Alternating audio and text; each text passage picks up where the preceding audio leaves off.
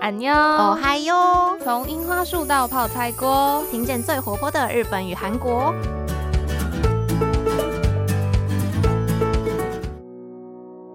皆さんこんにちは。여러분안 녕。 私はゆいです。我是杰一。저는수지입니 다。 我是秀智。哎，杰一，我一直有一个问题，哎，我们不是常常都说日本人就是一个很压抑然后很拘谨的民族吗？嗯，但是。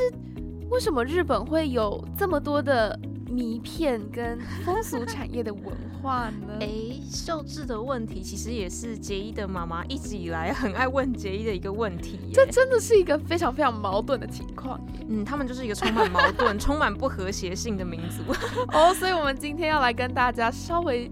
解谜一下这个矛盾的点到底是发生？大家应该都想过多 stay，就是你们从小到大学的日文，包括什么亚美爹、达美等等各种，不是都是同一片来的吗？然后你刚跟我说，可是日本人他们就是很压抑，然后很保守啊。那那他们到底是是同一国人还是不是同一国人？Bingo！我们今天就是要来介绍日本的性观念的这个文化，大家是不是也觉得说，哎？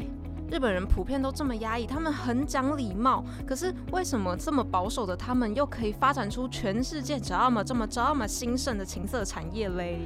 真的是。该用物极必反来形容吗？物极必反，哎，都没有啦，没有啦，好啦，我们要来跟大家就是从讲古的角度开始，来梳理这一段他们的民族性和文化。好的，好期待，因为这其实真的是一个很复杂、很复杂的问题啦。讲到民族性，就是非常非常多的因素慢慢交织而成的，所以我们只能从一些可能他们古代的文化啦，然后一直看到现代，慢慢来推敲一些可能性。今天就来跟。大家介绍这个主题吧。好的，那大家其实知道日本人其实也就是所谓的大和民族吧？嗯，大和民族其实基本上占了他们国家日本整整就是九成以上，九十九点九的以上的人口数。但其实所谓的大和民族们，日本人他们其实不是一开始就这么压抑的哦。哦，大家可以先想象一下希腊神话故事。对，大家可能有听过一些希腊神话的故事，什么希拉、宙斯、波塞顿啦，然后这些希腊的神祇们，他们就七情六欲，到处跟别人乱生孩子。真的，我还记得秀智小时候的图书馆课，我最喜欢去图书馆里面借那个十二星座的希腊神话故事，然后里面就会每一集。应该说，每一个星座就会看到宙斯可能又发现人间有哪一个女生很漂亮，然后他想要去勾引人家，然后就说：“可是不能被发现，不然我老婆其他会生气。”对，而且他们也是各种兄弟戏强啊，姐妹不和，什么抢同一个喜欢的女生啊，然后什么把谁变成什么动物之类，就会觉得，哎，这些神也是。嗯 非常的有人性啦，对，希腊神话非常的七情六欲。那其实日本的传统神话中也是这样的哦。你可以想象，日本的古人们都超级会开脑洞，而且他们很擅长运用各种象征的手法来说神话故事。哇，真是太有趣了！不知道大家到这边开始是冒出很多问号呢，还是开始觉得赶快跟我讲，赶快跟我讲，非常期待。那首先先来丢出两个名词，大家有没有听过伊邪那岐跟伊？邪那美呢？其实，在录制这个节目之前，秀智还真的不知道这两位是谁呢。嗯，不过可以给大家一点小小的提示，就其实像杰伊自己最早是在动漫《火影忍者》里面宇智波一族的忍术里听见伊邪那岐这个词的哦。那不知道有一些喜欢《火影忍者》的朋友们有没有对于这个词稍微有一点印象呢？嗯，后来才知道原来是作者岸本齐史老师他化用了日本神话中最早的两位男神和女神，就分别是男神跟女神啦。没错，伊邪那岐就是所谓的男神，那伊邪那。美就是女神，而且这两个人居然还是兄妹哟。嗯，而且题外话，就伊邪那岐真的是宇智波一族非常犯规的禁术。这又回到火影忍者身上。哦，没有啦，没有啦，回来回来，我们要来讲的是日本的神话。那其实根据日本最早的历史书《古世纪》的记载啊，在很早很早日本都还没有形成的时候，那时候伊邪那岐和伊邪那美受到天神的命令降临在了大地。那他们虽然是兄妹神，但其实天地之间也就只有这两位神明而已，所以他们呢非常顺理成章的就从兄妹变成了夫妇。对，真的顺理成章到我都不知道该说什么。嗯，兄妹，那你们就继续当兄妹啊？为什么你要结为夫妇？不懂。好了，那神话故事发展到这边的时候，听起来。好像很有道理，因为这世界上就只有这个男的跟这个女的。对，没有错，就像亚当和夏娃这样的感觉。对对对对对。但是呢，以前杰伊，但是以前杰伊曾经上过一堂日本的文化课，在大学里面上过的。我的日本文化教授说到这边的情节的时候，教授就用一个非常震惊、非常严肃的语气说。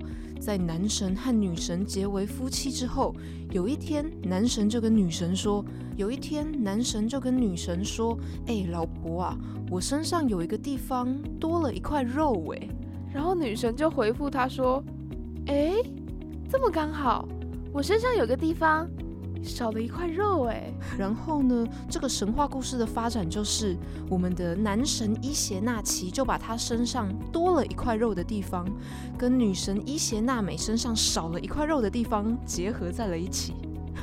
等一下，这这这到底是什么什什么发展？对，基本上就是大家可以想象的，嗯，神话故事就真的是这样发展。我们很认真的想要控制我们节目的分级，那应该有很多老司机听懂了我们刚才讲什么。OK，OK，总之就是头利亚叶子伊邪那岐跟伊邪那美这两位男神女神，他们进行了一些不可描述之事，然后就。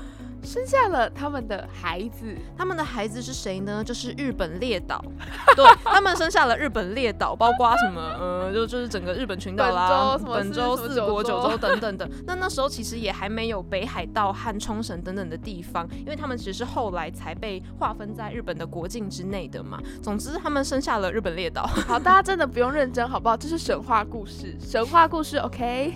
然后伊邪那岐跟伊邪那美他们又继续进行一些不可描述之。是生下了生活上各种事物的神灵，包括石头、泥土、河流、大海、山脉、树木等等。那后来呢？他们还生下了日本人非常非常崇敬的天照大神以及阅读神。嗯，他们的他们的日文就是我们常常听到的阿玛特拉斯跟紫气优姆。那其实。其实杰伊最早又是从火影忍者听到这两个词的，就是我们的宇智波鼬常常使用的两种绝招，分别是天照和阅读。哇，小时候听到的时候只觉得这个名称听起来也太帅了吧，长大之后才知道。哇哦，原来他其实是非常重要的神明，真的，这是在日本的神话里面非常非常重要的两个神。嗯，那为什么刚刚会说日本人很爱运用象征呢？我们刚刚提到说伊邪那岐跟伊邪那美的结合非常的隐晦，对吧？就是两块肉，一个一个凸一块，一个缺一块，所以合在一起。对，跟希腊神话比起来，我觉得他们真的算是还蛮隐晦的啦。那在这之外呢，其实古世纪里面有记载到说伊邪。那岐和伊邪那美在下凡人间的时候，是通过一个叫做。天柱的东西降临到凡间的，嗯，这个天柱基本上就是连接了我们的天和地，然后各路的神旨就会透过这个天柱降临到人间。那其实也根据很多日本古代学者的研究啊，这个叫做天柱的东西，可以说是古代日本人对于男性的一种崇拜。因为天柱嘛，大家可以想象，它代表的就是嗯那个伊邪那岐身上多了一块肉的地方。哇，这个真的是很难好好把这些内容。传达给大家。嗯，我们的节目是普遍级的啦，还还是其实是保护级。还好这上面好像没有很严格的分级标准。好的，所以到这边我们可能可以有一个观念是，其实日本人从古时候开始就是这么隐晦的在说故事的。对，但其实如果听得懂故事的人就知道他现在到底是发生什么事情。嗯，所以可能听众朋友们现在就可以了解到，说日本人他们的性观念并不是真的说非常非常的压抑或很保守，而是他们真的太会藏了，表面上藏的好好的，其实私底下波涛汹涌。就是怎么讲？听得懂的人就听得懂啊，听不懂的人就觉得，嗯，你也没有干嘛，就是很正常啊。当然，这可能也是一部分啦，只是你说，只是说你可以从这个神话故事的眼镜来一窥他们民族性有这样的一个部分。毕竟到了现代之后呢，所谓的性观念还是经过了非常多的演变，所以就是大家可以不用一直对日本人有那种他们很传统、他们很保守的这样的印象。嗯，不过神话故事说了那么多，其实都是几千几万年前的事情啦。它也不能代表说全部的日本人都是这样想的，只能说这是一个民族性的参考或者是考究的感觉。重点是日本的风俗文化呢，是从上古神话时代就开始了，所以它的来由也是非常非常历史悠久，一直到今天都还有。嗯，其实，在日本社会中最早期从事这些风俗文化、风俗产业的女性，她们会被称为游女。那它有一个很酷的来源哦，是从《诗经》周南汉广里面的“汉有游女不可求思”这里面出来的。对他有这样的一句话，那这句话的意思其实就是，哎，汉水边有一个游玩的妹子，长得真漂亮，我想追求她，可是却追求不上。然后后来这一段诗词传到日本，就开始变成了游女这样的称呼出现。哦，原来是这样来的，真的。对，那最初的游女其实是指神社中的巫女哦。这些巫女她们是神的侍奉者，但是巫女们她们会跟信徒发生关系，然后来达到呃让信徒跟神沟通的一些目的。那这些巫女在从事的事情起初是不收费的，但是渐渐的它就发展成一个产业，然后服务对象也不再只是信徒，所以在神社周围呢就形成了。游女的聚集区，嗯，产业就开始慢慢的变成了一个嗯产业区的感觉。那我们刚刚提到的这些工作者们叫做游女，游女们他们就大量的聚集开始活动，这些地方就会被称为游廓。那游廓这样的地方到了日本的士丁时代啊，因为这个游女的产业，然后队伍越来越壮大了，也不能这样放任他们发展下去，可能会产生一些社会问题，所以日本的政府就想了一个措施，哎，只要你们交保护费，就可以给你们官方的认证。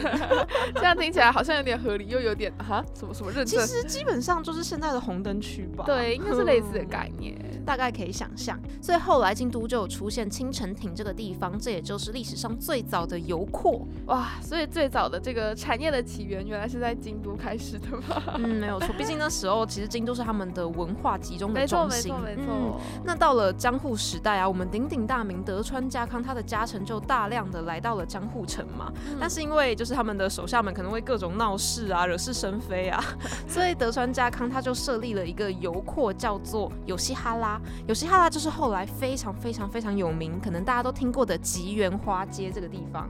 原来这跟历史全部都是可以串在一起的吗？嗯，大家就可以想象，其实他们真的从很早的时候就开始发展这个产业了。而且江户时代的油廓可以说是。高端的社交场所跟艺术的发源地哟，而且最上级的游女，她们通常又会被称为是花魁。你可以想象，她们真的是琴棋书画样样都必须要精通，而且只会接待那些贵公子哥们。哇，真的就是游女的那个金字塔底面最上层、最上层的人呢。嗯，也怪不得，其实以前吉原花街会发展出很多浪漫的爱情故事，因为可以想象这些游女们其实有的时候可能是真的会动真情的。大家也可以想象一下。就是我们可能以前上国文课啊，会学到很多那种诗人或者是风流倜傥的一些文人们，他们对也可能是在一些酒家，然后相识了一些比较有气质啊，或者是特别会弹琴的一些女生，然后就会谱出一些爱情故事的感觉。哦，罗曼蒂克，没错，非常罗曼蒂克。那我们刚刚已经说到了江户时代嘛，因为其实江户时代可以说是日本历史上一个非常非常重要的嗯文化的时代，各。种不管是文学啊、音乐啊，或者是一些呃民间的信仰等等，都在这个时期大放异彩。然后杰伊还有一个在江户时代很想介绍的部分是什么东西呢？也就是江户时代超级无敌盛行的浮世绘。浮世绘真的是到现代，我觉得它已经变成一种流行文化的象征呢。常常会看到服饰会的那个海浪被印在日本的 T 恤上。啊，没错没错，真的是一个很常看到的，算是已经变成一个流行元素的感觉了。嗯，因为在江户时代刚刚提到说文化非常的兴盛的情况下，这时候日本民众的性观念其实是极度开放的。只要你对那时候的服饰会稍微有一点点了解，就会知道这些画家们画的题材到底有多么的开放。到底有多开放呢？不知道大家有没有看过一些，诶，难以启齿，对不对？大家有没有看过，或者是不小心听过，或接触到一些广告是有关于？呃，触手系列的作品呢？我还真的不知道，我是没有要再装傻，我真的不知道。哦，我们秀智真的对这方面不太了解。哎，其实简一不是很了解啦，真的也不是很了解。讲话小心讲，就只是说日本就是他们的文化有这样的一个部分，好吧？大家如果好奇的话，自己去查触手，好不好？因为我们可能也没有办法透过声音跟大家做到说明。对，它真的是一个很特殊的题材，而且其实就像刚刚有说到，触手它是出现在日本的影视作品里面居多。大家知道，其实日本对于触手的喜爱，其实从浮世绘的时代就开始了吗？而且在江户时代就有出现女人跟章鱼交欢的浮世绘作品。对他们就是一些风花雪月，章鱼的触手，OK，大家自己去，嗯，八爪的章鱼。好的，大家我们现在就是心平气和、云淡风轻，用一个很纯正的欣赏艺术的角度来看待这件事情，好吗？大家，好，可能已经有人拿起手机在查了，嗯，日本浮世绘章鱼，就把它当做是钻研文化的一部分，好不好？嗯，不过我还是要帮他们澄清一下，其实也不是所有的浮世绘作品真的都跟情色领域有沾上边，有很多很。很多的浮世绘作品，他们都是单纯在描绘景物跟人物的作品，只是在江户时代出现了很多所谓的春画这个东西，也就是比较偏向风俗产业方面的作品啦。数量呢，据说是有两三千幅哦。嗯，而且这还是有保存下来的，实际上到底画了多少，其实我们有点不得而知了。但是这些所谓的春画，也算是成为我们现在人要研究当时日本人的价值观、他们的性观念一个很重要的材料。而且那时候的日本呢，因为还没有引进太多西方的道德观念，所以这些春画呢，主要的目的其实是用来观赏的啦。嗯，他们并不会特别觉得说，哎，看这些春画非常非常非常羞耻，或者是非常见不得人。就是画春画这件事情可以说是一个职业。不过这还是有被禁止销售的，所以也不能说这件事情是一个零罪恶感的行为。他们的政府可能也觉得说，哎，这事情还是不要完全拿到台面上来讲啦。只是在民间会觉得说，哎，春画就是每个人都可以欣赏啊，这样子。对，那就是一直到明治时期引进西方的伦理观念之前呢，其实到这时候日本人对于性都是保持非常自由、非常开放的态度。嗯，大家可以想象吗？其实是跟现在的日本社会非常不一样的哦。真的真的，特别是在乡下地方，可以跟大家分享一下，在江户时代的时候啊，男生很常会潜到女生的房间内去跟她偷情之类的，或者是在举办日本的庙会的时候，各种寻欢作乐，这些情况真的都司空见惯。当时的人也会觉得，这有什么好大惊小怪的吗？就是大家不会觉得这是一件特别需要拿出来。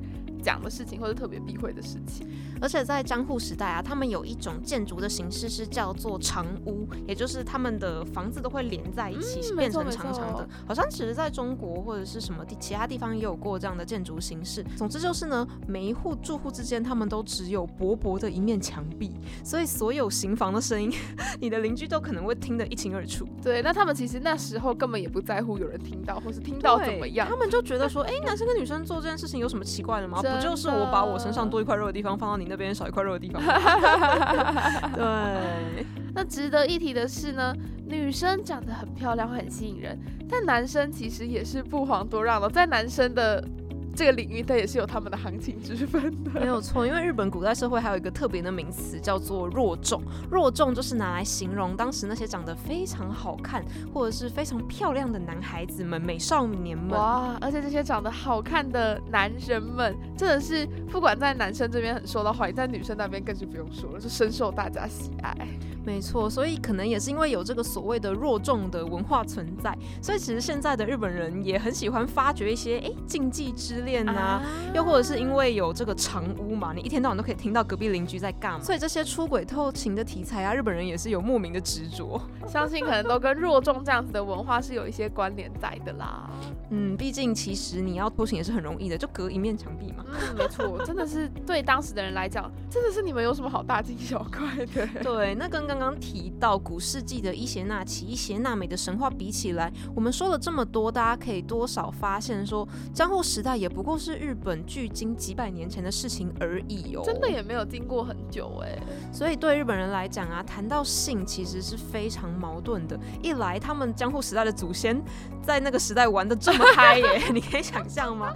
可是二来，在明治维新之后，他们就西化了，所以引进那些西方人他们所想的对道德和伦理的。观念就觉得说，哎，应该要哈兹卡西，应该要觉得有羞耻心才对。所以呢，就在这样子矛盾的一些演变过程之后，变成了我们现在所认识或是我们所想象的那样日本社会了。嗯，日本社会真的是一方面看起来有一点保守压抑，可是另外一方面你又觉得说，哎，他们怎么有办法把迷片产业做这么大？他们真的是身上各种的矛盾和不和谐，到底为什么？那希望大家今天透过就是了解了一些这样的神话故事，或者是一些江户时代的历史，透过这样一点一点的发展，加上整个时代的背景跟人文因素之后，就会觉得。好像听起来也没有这么矛盾啊。嗯，其实他们历史上还有很多可以讲的，像是风俗产业等等。后来还有这样的工商制度出现，然后政府其实对于性也是非常的矛盾，毕竟大家都是人，大家在成为政府官员之前都还是个人。没 错，那你到底应该要怎么样去做相关的规范呢？还是要限制到什么程度？应该还是大家都会需要非常考虑很久的问题。嗯，而且他们真的是身上有很有趣的民族性。每次杰伊在研究的时候，就会觉得说，哇，他们真的很矛盾，可是又很荒谬。好啦，那今天就是跟大家从神话，还有一些历史、江户时代等等发展的角度，跟大家一点一点剖析了日本人他们的个性啊。没错，就是一些日本人的那种给大家的保守的印象，跟之所以他们的风俗产业为什么会这么盛行的一个矛盾点，希望有帮大家稍微解开了一些心中的疑。嗯，他们真的是社会化的非常完整吧，但是身上却又还是留有江户时代的血 没错没错，毕竟我们还是大和民族，不然你要怎样？真的，好啦，那希望大家对这样的主题有兴趣。那其实说到日本的风俗产业，还有很多很多可以讲的。如果之后有机会的话，杰也会去考究一下来跟大家分享的。希望这一集可以过审啊，应应该应该不会有一些，我也不知道到底有没有这个标准。没有了，我们真的有好好控制我们的发言。好了，那这一集。非常特别的主题呢，就要在这边进入尾声啦！也欢迎大家追踪我们的 Instagram 去按赞粉丝专业，就可以收到最新的节目通知哦。那今天的节目就到这里，要跟大家说拜拜喽！我是杰一，我是秀智，马丹呢，安妞。